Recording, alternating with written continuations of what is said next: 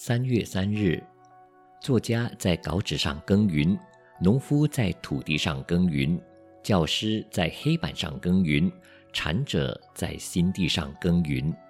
一个国家以首都为中心，全国的国民以领导者为中心，各个团体都有负责人为中心。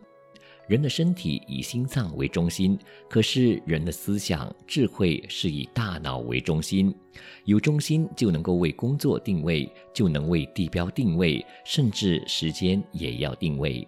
凡是定位的根本，必不能经常移动，否则会灼伤。例如树木花草，你经常将根本移动，它在成长上必定受到挫伤。枝叶不怕分枝，果实不怕分众。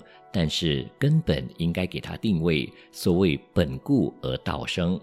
世间上任何一事一物都要有中心，政府机关是国家的中心，家庭和思想是私人的中心。美国总统是美国政府的中心，他虽然也经常出国访问，参与国际会议，甚至政府还要为他装备专机，供他飞行使用，但他不应该经常外出。你要重要吗？你要伟大吗？在时空里如何定位？你不能不注意哦。文思修，凡是定位的根本，必不能经常移动，否则会灼伤。每日同一时段与您相约有声书香。